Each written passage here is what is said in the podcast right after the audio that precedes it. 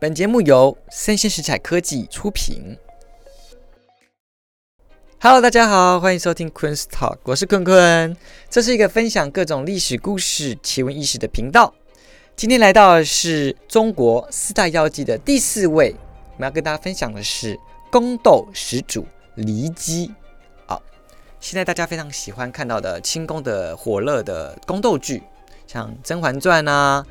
像是《如懿传》呐，哈，在骊姬面前都不成什么。他说：“老娘才是宫斗的始祖。”哎，那我们来看一下骊姬到底怎么斗。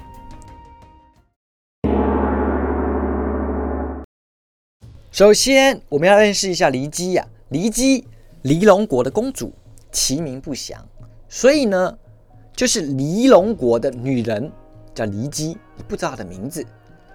春秋晋国晋献公五年，晋国攻打旁边的骊龙国，那骊龙公主骊姬啊，被作为献女啊，跟她的妹妹陪嫁，一起到了宫中。她妹妹少姬跟她一起被嫁给晋献公。那能被作为献女，除了就是身份尊贵，他们是公主之外呢，外貌当然要出色。啊，如果你拐瓜裂枣，对不对？谁想要你进来宫中当中啊？那庄子这本书写了骊姬的美貌，他说啊。鱼看见了要躲入水中，鸟看到要快点飞走，麋鹿遇到要快点跑。他想说，到底在写什么东西呀？对不对？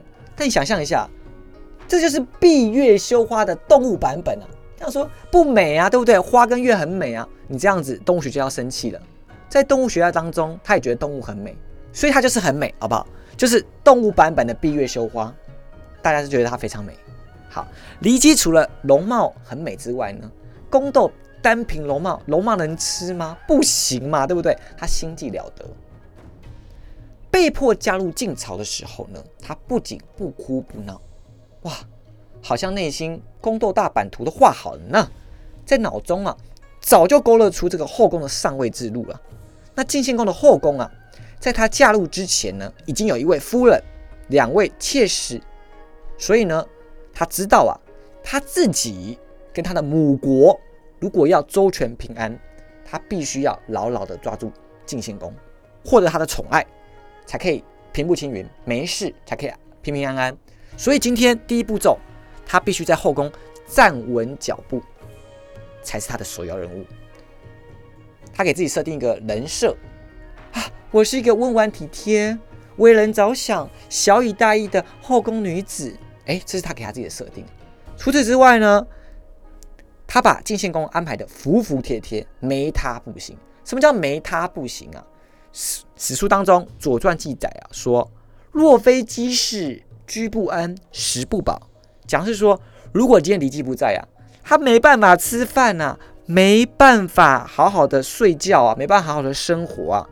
不仅《左传》这样记载啊，《国语》啊这本史书也这样记载：床地之不安也，亦骊姬之不纯澈也。讲述着晋献公啊，你睡不好吗？难道是因为骊姬不在身旁吗？所以呢，可以看出晋献公稳稳的被骊姬握在掌心当中，被操控着。然后更展现出晋献公啊，我就是对骊姬非常的专宠，吃饭睡觉都要骊姬的陪同。晋献公十二年，骊姬生下一个儿子叫奚齐。稀奇，而不是这个很稀奇那个稀奇。稀呀是呃稀的稀，去掉水部。齐是齐头的齐，整齐那个齐。好哇，晋献公太开心了，他的宠妃啊为他产下一个儿子啊，想立骊姬为正夫人。哦，那时候前夫人死掉了，所以都是妾室，所以不是说他把原本的夫人干掉了，没有。骊姬一开始没有在做干掉他的事情，他只是站稳脚步嘛。刚刚讲说，哦，我先站稳后宫的地位，抓住晋献公的心。好，所以呢，他想立骊姬为夫人。但是骊姬啊，前面也有两位妾室，而且那两位妾室也有生小孩哦。那那小孩在后面会提到，所以他想要找个名正言顺的理由来立骊姬为夫人。为什么是骊姬？那在那个年代啊。天地鬼神讲的啊，其他人就没有意见嘛，对不对？不是谁说的嘛，对不对？好，所以他找人来占卜。第一个是龟甲占卜，就甲骨文占卜。结果骊姬立为夫人不吉利，不行！哇塞，晋献公听到，怎么可能死心啊？又找另外一个人用尸草占卜，哦，就是另外一种占卜方式，显示占骊姬就是可以立为夫人。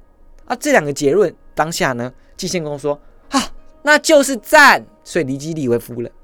所以再次可以看见哦，晋献公就是对骊姬非常宠爱。这个东西你合理想象嘛，对不对？其实你内心有这个想法，我今天是不想上班，你找八百个理由，你也可以不想上班，你你也不会去上班，对不对？如果你今天要做了，八万个人阻挡你啊，你还是会赴汤蹈火啊，对不对？所以你喜欢一个东西啊，你找八百个借口啊，你也可以合理化它啊。你不喜欢的东西啊，你没有理由你就讨厌它，对吧？完全合理。骊姬就是已经掌握了晋献公，接着就是骊姬开始斗了，他要争了。在这个前提基要下，他已经死死的掌握晋献公了。他怎么斗啊？历史上称作骊姬之乱。晋献公二十一年，所以啊，他产子是十二年哦。经经过几年？经过九年呐。那时候骊姬入宫十六年了，所以他已经在后宫站稳脚跟。所以不是说一开始就大杀四方，没有，他已经入宫十六年了。接下来骊姬的第二步，他要政变。夺嫡，目标是皇太子之位。他的主要对手有三位：当朝太子申生，以及另外两位妾室所生的很有名的重耳、夷吾这两位。所以有三位啊。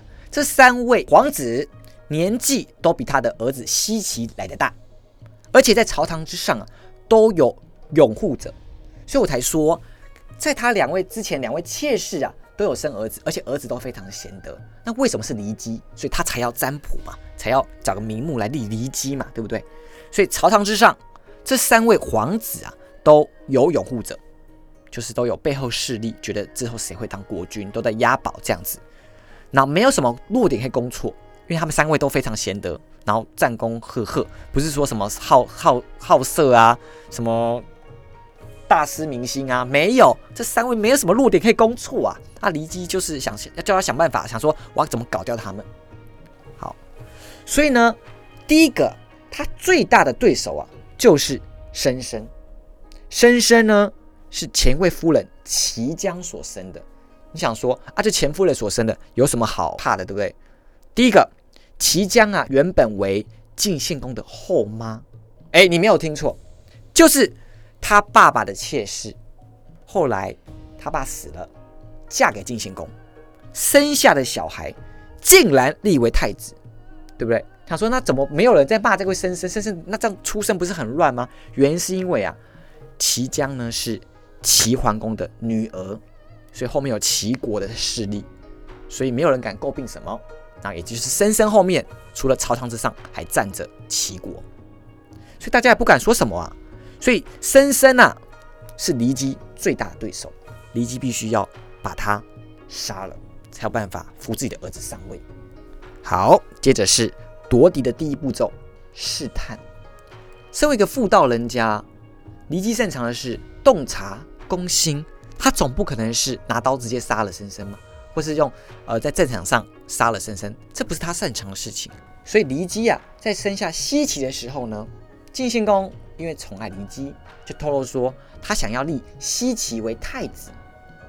但是骊姬可是个心机非常深厚的女人啊，她第一个反应不是接受，不是说啊太棒了，不是这样啊，骊姬不是这样想的，她的反应是泪眼婆娑，推去太子之位。哎，那想说他不是想要他的儿子为太子吗？他为什么要这样做啊？他几个原因，第一个。晋献公并不是一个莽夫哦，晋献公非常的厉害啊。晋朝在他的手上不断的扩张领土啊，晋献公有着并国十七、服国三十八的霸气美称，所以就是他不断的并吞旁边的国家，把晋朝啊推上了春秋四强，后面变成春秋五霸，也有晋也有晋国啊。所以这样的国君啊，这样的君王啊，军心难测。他不知道你为什么会选我儿子嘛？前面三个儿子也没什么弱点啊，所以他以退为进，先看看风向，看看晋献公是不是在测试他，是不是他在揣测说骊姬你有没有夺嫡的心。第二点呢，骊姬啊，一演演好久啊，啊不是说他入宫了十六年开始夺嫡嘛，一开始人设是温柔体贴、为人着想、小以大义的人设啊，所以他继续佯装这个人设，甚至到晋献公死之前啊，晋献公都还没有发现吧，他都一直维持个人设，所以他让晋献公继续相信说，她就是个温婉的女子，其中小以大义也是他的人设，所以呢，他是为了国家大事，为了献公着想，太子之位必须给。前一位夫人所生的生生，所以他没有接受这个事情。但呢，到了晋献公十九年，当年西岐已经七岁了，献公更直接表明说：“无欲废太子，以西岐代之。”哇，提那个什么骊姬小灯泡就亮了。听到这个事情，眼睛为之一亮，他就更确定了献公的心意，所以他确定他要夺嫡，他就是要动手了。但是第一时间听到。你以为骊姬这么浅吗？没有，他是宫斗始祖啊！身为晋朝奥斯卡影后的他，又唱起一场深宫大戏，泪珠哗啦啦的掉下来了，甚至他以死相逼啊，不愿意接受这个太子之位啊！现在的太子，深深战功赫赫，百姓爱戴，献公你怎么可以这样爱屋及乌？因为我就废了太子呢？你这样子不遭天下骂名吗？你这样做，我何德何能呢？你这样做，我要自杀谢罪了啊！完全是心口不一的代表。夺嫡二，支开三个皇子，确认了献公的内心的想法，骊姬正式展开攻势了。近水楼台先得月，骊姬要做的事情是支开这些在朝的皇子，让自己的儿子。给自己留在献公的身边，让自己有的最大的竞争空间。但是，单凭他自己啊，这枕边风啊，难成大师。他花了重金收买了晋献公的宠臣梁武、东关武，历史上俗称二武，就是两个武啊。OK，这两个人呐，去说服晋献公，他说，在外的封地呀，需要有君主的管理。不仅呢可以治理民心，还可以威慑外敌。因为在外的封地靠近外族嘛，所以呢，我们应该要把这些大皇子、二皇子、太子都派出去。所以呢，把申生、重耳、无疑分别派到了曲沃、蒲跟曲这三个封地。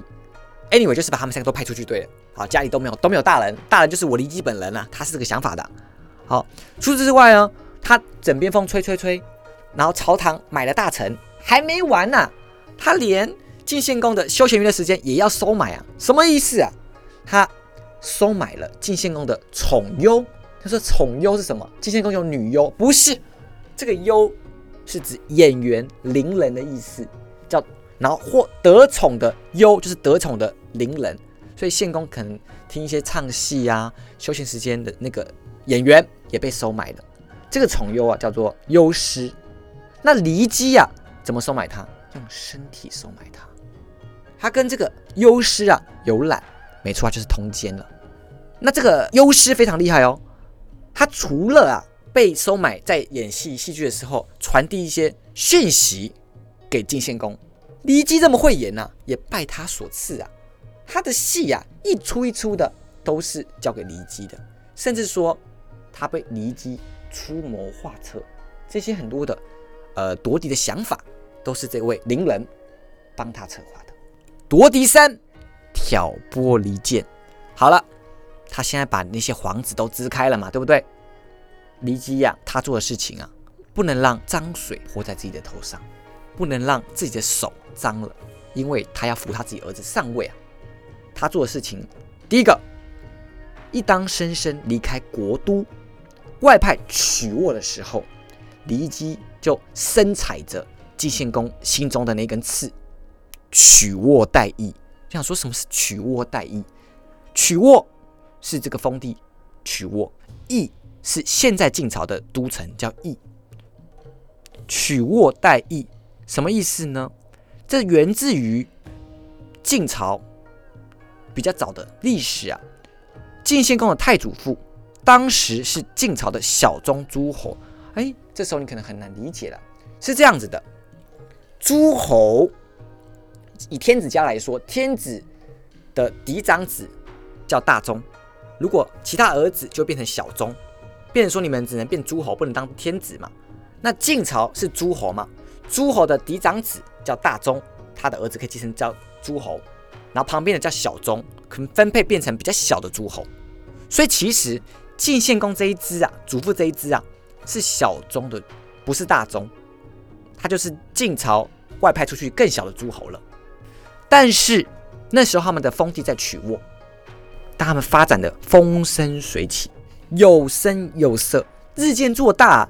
最后啊，到了晋武公，就是晋献公的爸爸，他直接反了，他直接取代原本的大宗诸侯，变他自己才是大宗的诸侯。而且那时候周天子竟然也认可这个事情，史称曲沃代义，或是曲沃代晋，指的是晋献公他们一家的政权是由政变拿到的。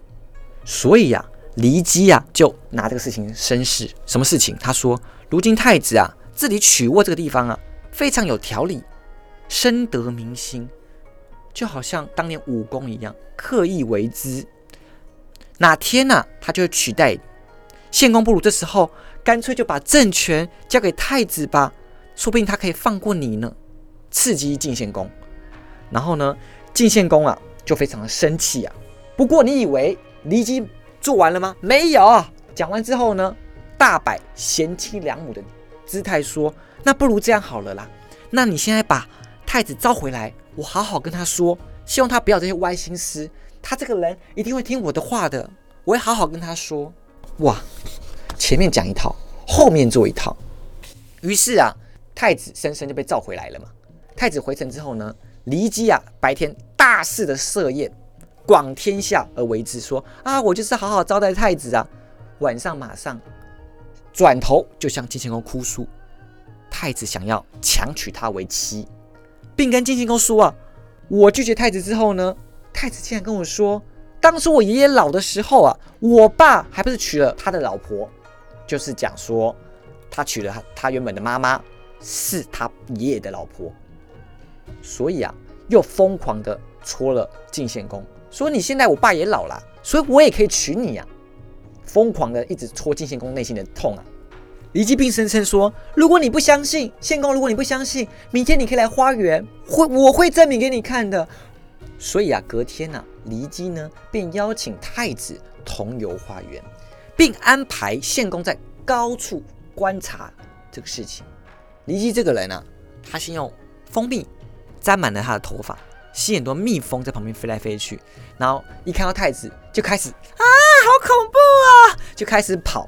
那太子看到当然是帮忙赶赶快驱赶蜜蜂嘛。但是在高处早就心生怀疑的晋献公看到说太子怎么在跟骊姬在那边啊玩员外不要的故事啊，来抓我啊，挥挥在挥那个什么挥来挥去，哇，情态暧昧啊，哇，献公火了，他当场想拿那个戟啊，戟是一种武器啊，杀死太子啊。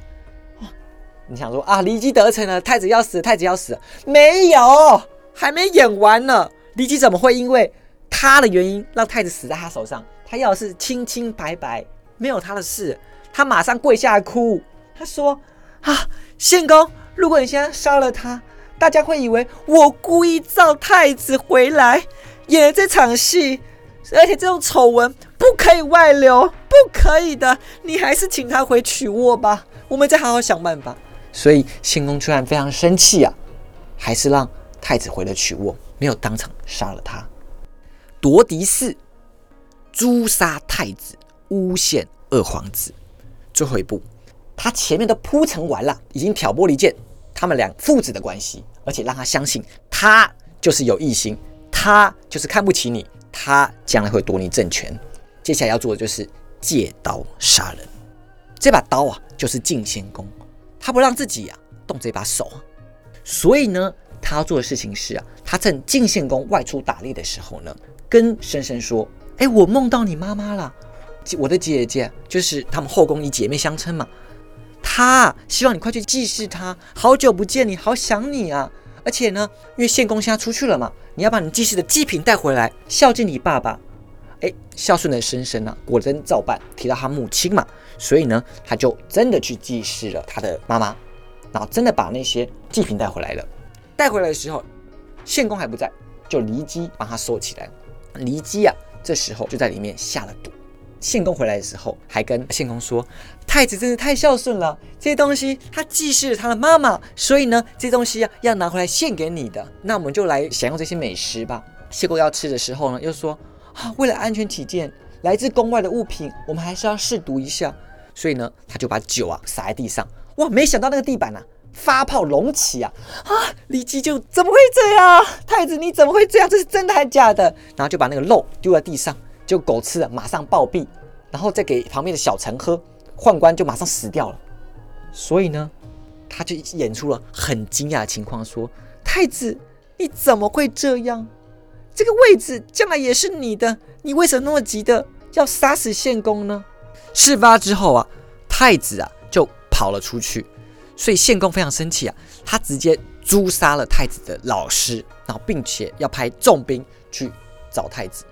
那这时候太子身边的人跟他说啊，你要不要就赶快为自己辩白啊？说事情根本不是这样子啊。但太子的回答却这样说：他不能为自己辩白，因为呢，他爸爸老了，他爸爸需要离姬。如果他辩白啊，离姬就会被杀死。他不想要看到他爸爸这么难过，所以太子啊选择自杀。所以太子就自杀了。太子死之后呢，骊姬并没有松开他的双手。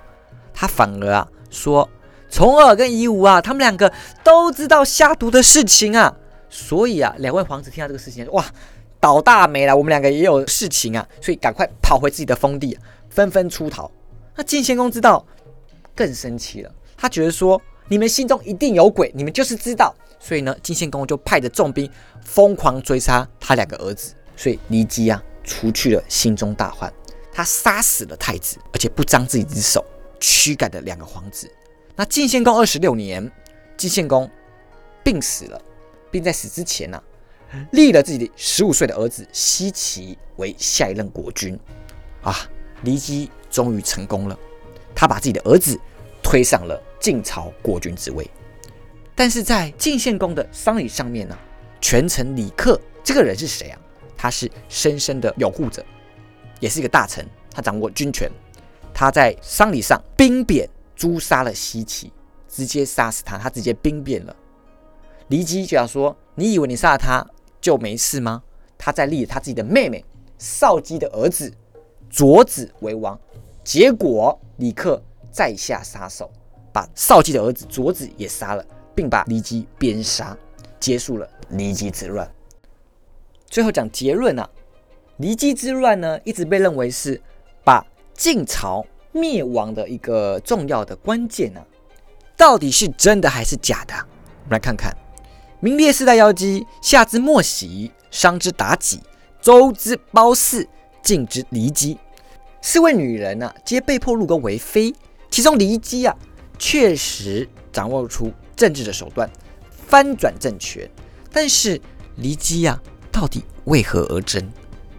有几个说法。第一个。为子而争，这是最直观的说法。骊姬是一个爱权之人，期待自己的儿子荣登宝座，自己要坐上后面的皇太后之位。这是一个大家最可能可以想到的想法。第二种，为求自保而争，想说，哎，为什么要求自保而争呢？好的，前面提到啊，晋朝取握代议的政权翻转，所以晋献公啊。已经内心有这个事情，有这个阴影了。他生怕这个事情啊之后再次的发生，所以开启了晋朝的分封制度。他不再分封诸侯，也就是说，如果骊姬的儿子不能荣登宝座，晋献公一死，骊姬母子可能就被驱逐出国，甚至可能被追杀，还有可能是他母国有可能要继续面临兵刃战争。第三个，骊姬只是晋献公维稳政权的手段。取握代议这个事情啊，一直对于晋献公是一个很大的阴影啊。所以啊，他对于手握重权的王公贵族，也就是说他的儿子们，对不对？申生、重耳、夷吾，都令献公非常害怕。所以他害怕以前的事情再次的发生。献公只是为了自己未来皇权的继承人稳固政权。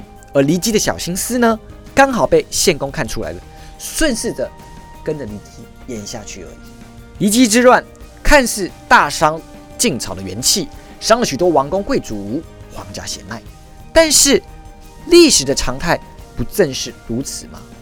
战国秦宣太后从芈八子之位与皇后魏夫人争夺储君之位，最后成功让自己的儿子嬴稷荣登大宝。唐朝玄武门之变，唐太宗李世民军权政变，开启了唐朝的贞观之治。所以多少的政权呢，都来自皇家的政变。除君之位一直是皇家中最腥风血雨战争的常态。只是宣太后、唐太宗一直是历史上的赢家，而棋差一招的骊姬是历史上的输家。掌握政权的骊姬未能掌握军权。最后败给了军事权臣李克，造成史书上的记载天差地远。骊姬之乱，晋文公也就是重耳，最后重返晋朝上位，开启了春秋五霸晋朝之时。从这个角度来看，骊姬之乱并非毁灭了晋朝，它不过是晋朝皇储之争的片段，反而使晋朝再上高峰。以上是今天带来的宫斗始祖骊姬，你对骊姬的想法是什么呢？历史一直是胜利者留给后世的作品，真真假假，但其中的人物与故事总是耐人寻味，值得探索。喜欢的话呢，请订阅我，并给我五星好评，也欢迎留言讨论哦。我是坤坤，我们下次见，拜拜。